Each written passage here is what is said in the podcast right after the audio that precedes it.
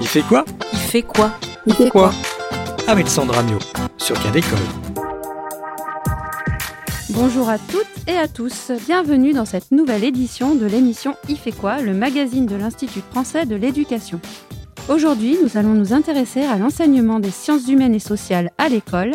Claire Ravez, chargée d'études au sein de l'équipe Veille et Analyse de l'IFE, nous propose un tour d'horizon de ces enseignements aux contours parfois difficiles à définir. Puis Maë Burla nous parle violence à l'école avec le film 187 Fois de meurtre en fin d'émission, mais avant, Sébastien Boudin nous propose son coup de cœur du mois dans le cadre de l'éducation aux arts et à la culture, un projet qui fait dialoguer littérature et photographie. Depuis 2005, des étudiants de l'École nationale supérieure de photographie d'Arles et l'ENS de Lyon participent au parcours formation recherche écriture et photographie. Et oui, c'est une rencontre qui dure. Voilà 15 ans de collaboration entre l'ENS de Lyon et l'École nationale supérieure de photographie d'Arles. Des étudiants échangent et proposent une réflexion sur la relation texte-image. David Gauthier, chargé de la mission Image et responsable des affaires culturelles à l'ENS de Lyon, explique comment s'est construit ce parcours. C'était en 2005 et les deux directeurs de l'époque, le directeur de la recherche à l'ENS et le directeur euh, de l'NSP ont euh, souhaité euh, le rapprochement entre des étudiants de formations différentes pour créer entre littérature et photographie. On peut dire on ne passe pas commande aux étudiants. Il y a un parcours qui est fait. Et donc on a droit à l'écueil. Mais on est dans l'expérimentation. On reste dans l'enseignement supérieur. On ne passe pas une commande, on n'est pas éditeur. Pour trouver l'inspiration, les étudiants sont partis à Bologne. Dans l'église baroque Santa Maria d'Alvita, le collectif a eu le déclic devant l'œuvre Lamentation du Christ mort de Niccolo dell'Arca. Une sculpture du XVe siècle constituée de six personnages aux expressions vives. Crise sanitaire oblige, cette représentation est le point de départ d'une création radiophonique sur le thème de l'image provocante. On écoute un court extrait joué par Sandy Gervolino, étudiante à l'ENS de Lyon. Acte 1 Le règne de l'image. Tous les personnages sont assis en ligne. Dans leur dos, des images défilent à grande vitesse. Puisqu'il s'agit de parler d'images provocantes ici, effectivement, pour moi elle appartient souvent à la sphère médiatique. Elle crée une forme d'éloignement avec son objet car elle en propose une mise en scène, une sorte de théâtralisation à laquelle on ne peut pas échapper. Une mise en abîme que tu révèles ici, Juliette. Pour célébrer les 15 ans de ce parcours formation-recherche, les étudiants nous réservent une surprise une création sonore qui remplace la mise en espace. Son titre Many Voices, Still Alive, Speak Alone. Et bien sûr, l'ouvrage éponyme à découvrir à l'ENSP d'Arles. Merci Sébastien. Et pour aller plus loin, vous trouverez une vidéo et des articles sur la page IFE quoi du site Cadécole. Nous accueillons aujourd'hui Claire Ravez. Bonjour. Bonjour Sandra. Vous êtes chargée d'études au sein de l'équipe Éveil et Analyse de l'IFE et vous allez nous entretenir sur l'enseignement des sciences humaines et sociales à l'école, car en juin dernier est paru votre dossier de veille intitulé Enseigner les sciences humaines et sociales entre savoir et société. Alors tout d'abord, il faut dire que les enseignements des sciences humaines ne sont pas aisés à mettre en place dans la mesure où les frontières entre chaque discipline qui les compose sont très poreuses. À ce propos, écoutons Bernard Lahire, sociologue et professeur de sociologie à l'ENS de Lyon. Alors effectivement, le sentiment euh, d'éparpillement des travaux des sciences humaines et sociales est le produit de la très grande division sociale du travail scientifique en disciplines séparées, avec des sciences du psychisme, par exemple, des sciences du langage, des sciences de la société, des sciences de l'économie, des sciences du politique, etc., etc. Et autres divisions, divisions en secteurs spécialisés au sein de chaque discipline. Euh, pour ne prendre que la sociologie, mais on pourrait le faire sur l'histoire, sur l'anthropologie, etc. Euh, la sociologie de l'éducation se distingue de la sociologie de la famille, de la culture, du travail, du sport, etc. Et chacun travaille sur un morceau du monde social. Alors il semble donc que les sciences humaines et sociales constituent un ensemble de disciplines difficiles à, appréhender. Bernard Lahire en a cité quelques-unes, mais la liste est longue. Mais alors, Claire Ravez, pouvez-vous nous dire comment naissent ces fameuses disciplines? Oui, Sandra. Alors, ce qui est intéressant dans ce que dit Bernard Lahire, c'est que lui, finalement, il se centre, avec euh, tout ce qu'il vient de nous dire sur euh, les sciences euh, du psychisme, du langage, de la société, etc., finalement sur des disciplines de recherche ou des disciplines académiques enseignées dans l'enseignement supérieur, dans différentes institutions et bien sûr qui sont aussi l'objet de travaux de recherche hein, de, chercheurs qui se spécialisent dans des disciplines, dans des champs, et comme il a bien dit, en fait, dans des sous-disciplines, hein, la socio l'éducation, etc. Et euh, bah, à l'école, en fait, parfois, on a l'impression qu'on parle de la même chose, c'est-à-dire, euh, bah, on va peut-être entendre le terme sociologie, le terme histoire, mais une discipline scolaire, une matière scolaire, malgré un nom qui peut prêter finalement peut-être à la confusion, il faut bien comprendre que bah, ce n'est pas forcément la même chose, en fait. Et c'est ce qu'a bien montré déjà André Chervel dès 1988 par rapport euh, à l'enseignement du français, mais c'est ce que des historiens des disciplines scolaires et de l'enseignement ont montré aussi bah, pour l'histoire, pour la géographie, ou la sociologue Isabelle Harley pour euh, les sciences économiques et sociales. Une discipline scolaire, une matière scolaire, c'est une construction historique et c'est une construction sociale pour l'histoire et la géographie en France, on va dire globalement, grossièrement, hein, que ça remonte au 19e siècle, ou que l'invention des SES, hein, l'invention des sciences économiques et sociales, ou en fait on met aussi un petit peu de sociologie politique ou de sciences politiques, bah, ça date en fait du milieu des années 60. Et alors, une fois qu'on a créé ces disciplines, comment est-ce qu'on est amené à les articuler et dans quel but finalement? Alors là, du coup, c'est euh, l'idée que ces disciplines, elles ne sont pas isolées. Hein, elles ne vivent pas en apesanteur euh, les uns euh, à côté des autres. Donc on peut peut-être penser à un double système d'articulation entre ces disciplines. Une articulation à l'horizontale, un petit peu comme Bernard Lahire le disait, en se disant mais qu'est-ce qui fait finalement le commun et le différent entre de la socio, de l'histoire, euh, etc. Et aussi dans le parcours de l'élève, peut-être aussi une articulation à la verticale, c'est-à-dire bah, quelles sont les disciplines qu'on enseigne de la maternelle ou de l'école élémentaire jusqu'au lycée, jusqu'en terminale, quelles sont celles qui apparaissent à certains paliers de scolarité. Et la question aussi euh, posée avec quelle finalité? Bah Là, du coup, c'est de se dire quelle est finalement la spécificité, l'apport intellectuel de chaque discipline, c'est-à-dire qu'est-ce qu'elle permet à l'élève de comprendre du monde que ne permet pas peut-être une autre discipline. Et ça, c'est une construction aussi qui se fait au fur et à mesure des années de scolarité. Alors, vous l'aviez dit au départ, c'est souvent une demande sociale, voire même politique, qui conduit à, l'émergence de ces disciplines. Et vous m'aviez confié euh, vous être inspiré pour le titre de votre dossier d'un ouvrage de Max Weber entre savant et, et politique. Est-ce que vous pouvez nous expliquer pourquoi exactement? Oui, alors c'est vrai que bah, le, dossier s'intitule hein, Entre savoir et société, et puis que la, genèse et la maturation du dossier, s'est faite en ayant en tête en fait un, petit recueil de, conférences à prononcer par euh, Max Weber, Le savant et le politique, pour en fait mettre en valeur cette idée de ce double ancrage finalement de, ce qu'un enseignant essaye de, faire quand il est à l'école, c'est-à-dire que on a en effet, surtout dans l'enseignement secondaire, un ancrage universitaire, disciplinaire, avec justement une épistémologie, c'est-à-dire une façon de penser la connaissance et de penser la façon dont on construit les connaissances pour comprendre le monde, voilà, et l'épistémologie de l'histoire, c'est pas la même que celle de la géographie, c'est pas la même que celle de, la science politique, c'est ce qu'a dit Bernard Lahire finalement, et que le rôle de l'enseignant, bah, c'est aussi de faire partie de cette institution scolaire avec des missions, avec des finalités éducatives qui relèvent là aussi d'une discussion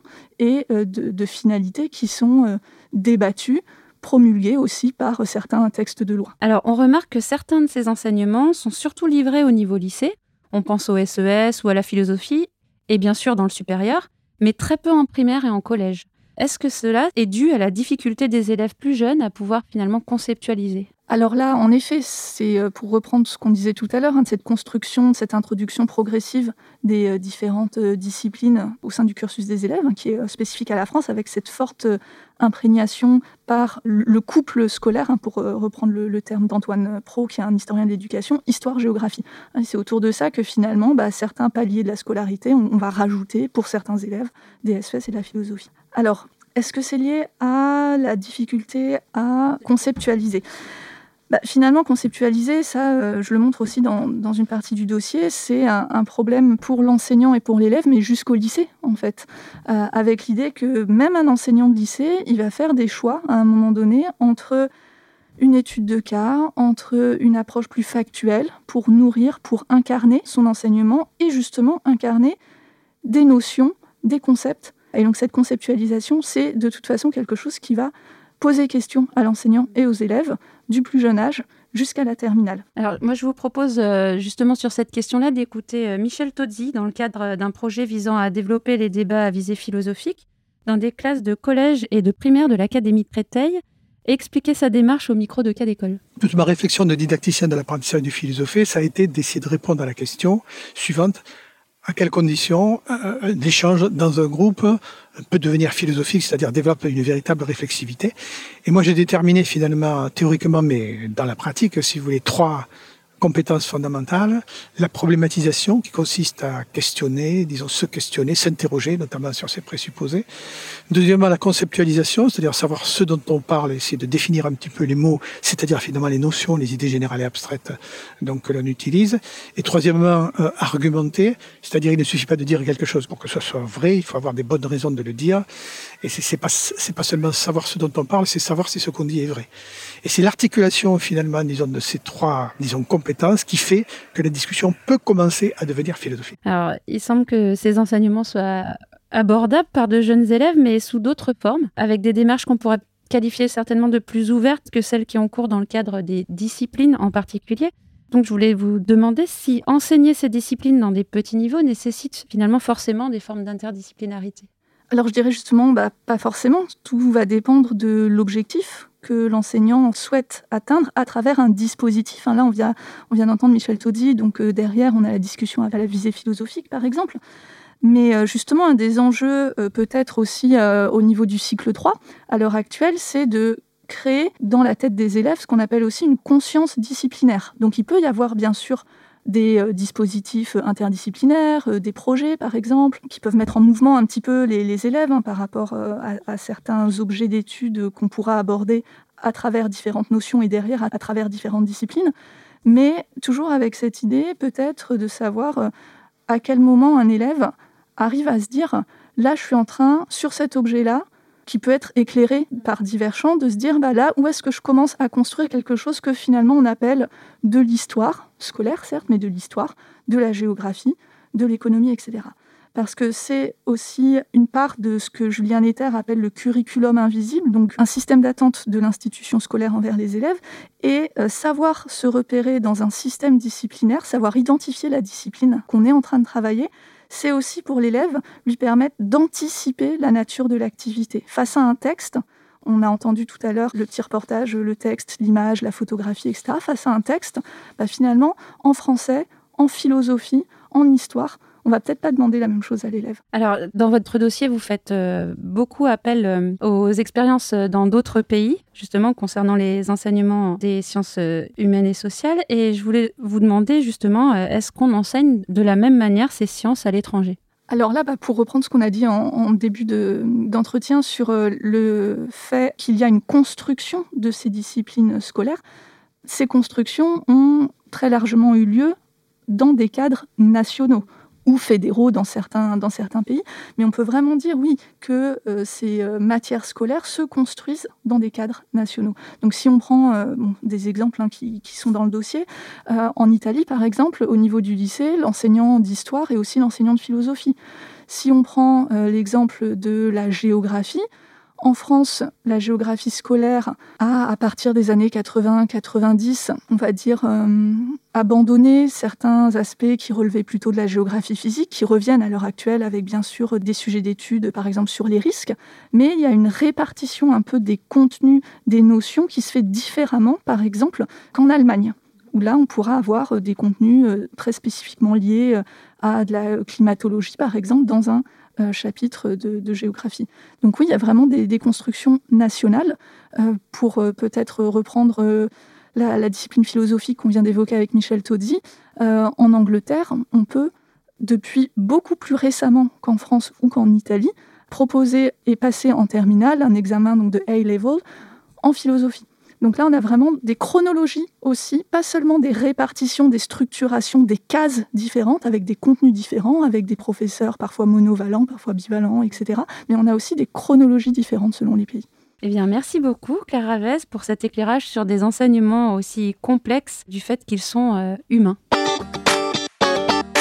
Maintenant, retrouvons Maë Burla. Bonjour. Bonjour, Sandra. Alors aujourd'hui, vous allez nous secouer un peu car vous allez nous parler violence à l'école grâce au film 187 Code meurtre avec Samuel L. Jackson. Exactement, accrochez vos ceintures. J'ai fait 7 ans à Bed-Stuy, un quartier de Brooklyn, au lycée Roosevelt Whitney. Roosevelt Whitney? C'est pas là-bas qu'un prof s'est fait poignarder à mort l'année dernière? Il a survécu, en fait. Non, poignardé à mort, je vous dis, c'était sur toutes les télés. Le voyou lui est tombé dessus à coup de poinçon, je sais pas combien de fois, en plein couloir. Qu'est-ce que vous voulez? Bordel de Dieu. C'est quand même pas. C'était vous Oh, Non de Dieu, Garfield. Bien sûr, c'était en novembre l'année dernière. Euh, le 27 octobre. Et dis donc, tu veux savoir Pour moi, t'es un super-héros, un putain de super-héros. Trevor Garfield est professeur de biologie au lycée Roosevelt Whitney, un établissement dit difficile à Brooklyn. Un jour, il est agressé et gravement blessé par un élève. 15 mois plus tard, de retour devant une classe, lassé, Trevor décide de répondre à la violence par la violence. Le moins que l'on puisse dire, c'est que le film 187 Code meurtre, réalisé par Kevin Reynolds, ne fait pas exactement dans la nuance pour aborder la question de la violence dans le milieu scolaire, puisque son héros finira après une heure de film par assassiner froidement un de ses élèves. C'est de la connerie Benny n'était pas toxico Je sais qu'il a flingué. C'est pas les gangsters qui devraient vous faire peur, c'est les profs Paru en 1997, ce film s'inscrit à vrai dire dans un contexte particulier aux États-Unis, à une époque où la politique de la tolérance zéro est promue et appliquée au niveau national.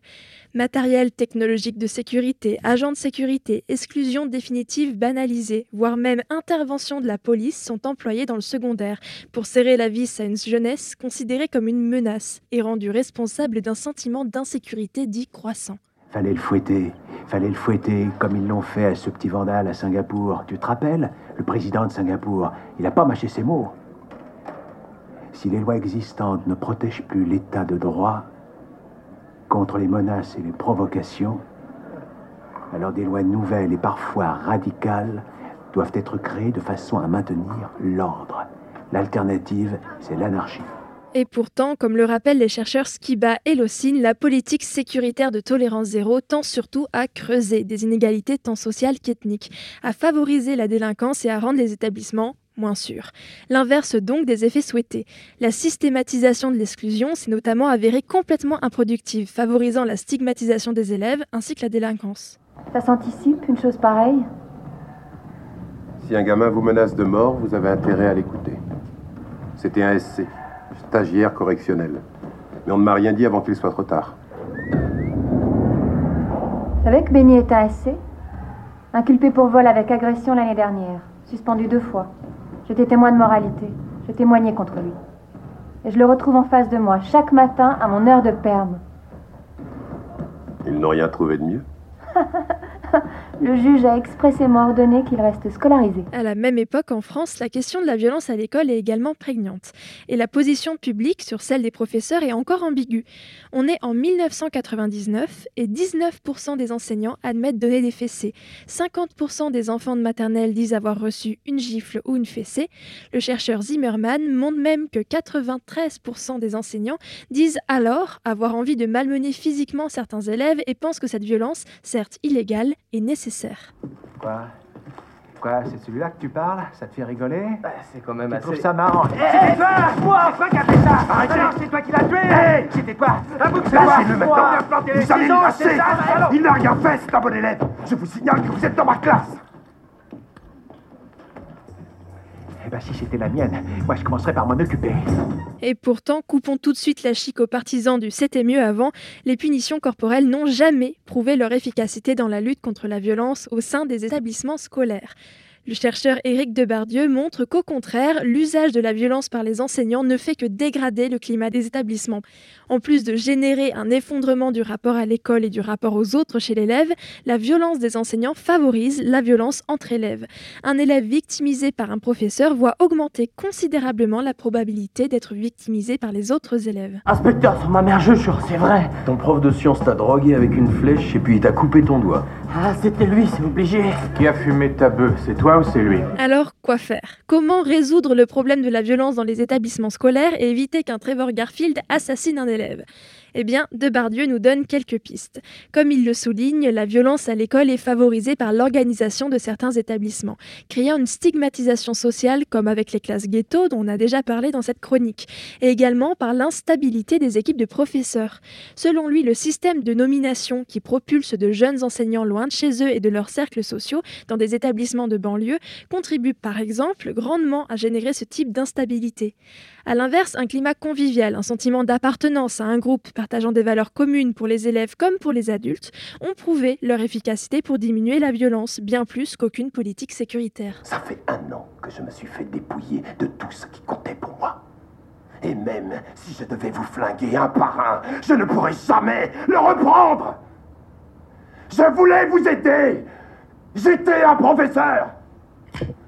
Je suis déjà mort. Et tu ne peux pas me faire peur. Putain, il est dingue ce mec. Oui, je suis complètement dingue. C'est pas ça que vous respectez Locaux Eh ben, je t'attends si tu veux être con. Sois pas con à moitié, sois con jusqu'au bout. Allez, prends ton flingue, mets-le sur ta tempe et tire-toi une balle tout de suite. Ainsi, qu'on ne s'y trompe pas, c'est une fausse solution que propose 187 Code Meurtre. Et Trevor Garfield n'est pas un héros, un bon prof qui aurait accepté de se salir les mains pour le bien de la communauté. Ce n'est pas par la violence qu'on résoudra le problème de la violence à l'école, mais avec des équipes enseignantes soudées, un travail pédagogique mené au cœur des établissements pour instaurer un climat apaisé. Merci Maë. C'est la fin de cette émission. Merci à tous. À la réalisation, le très humain Sébastien Boudin.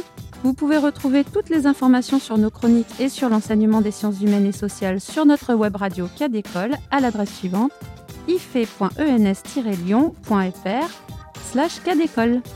À très vite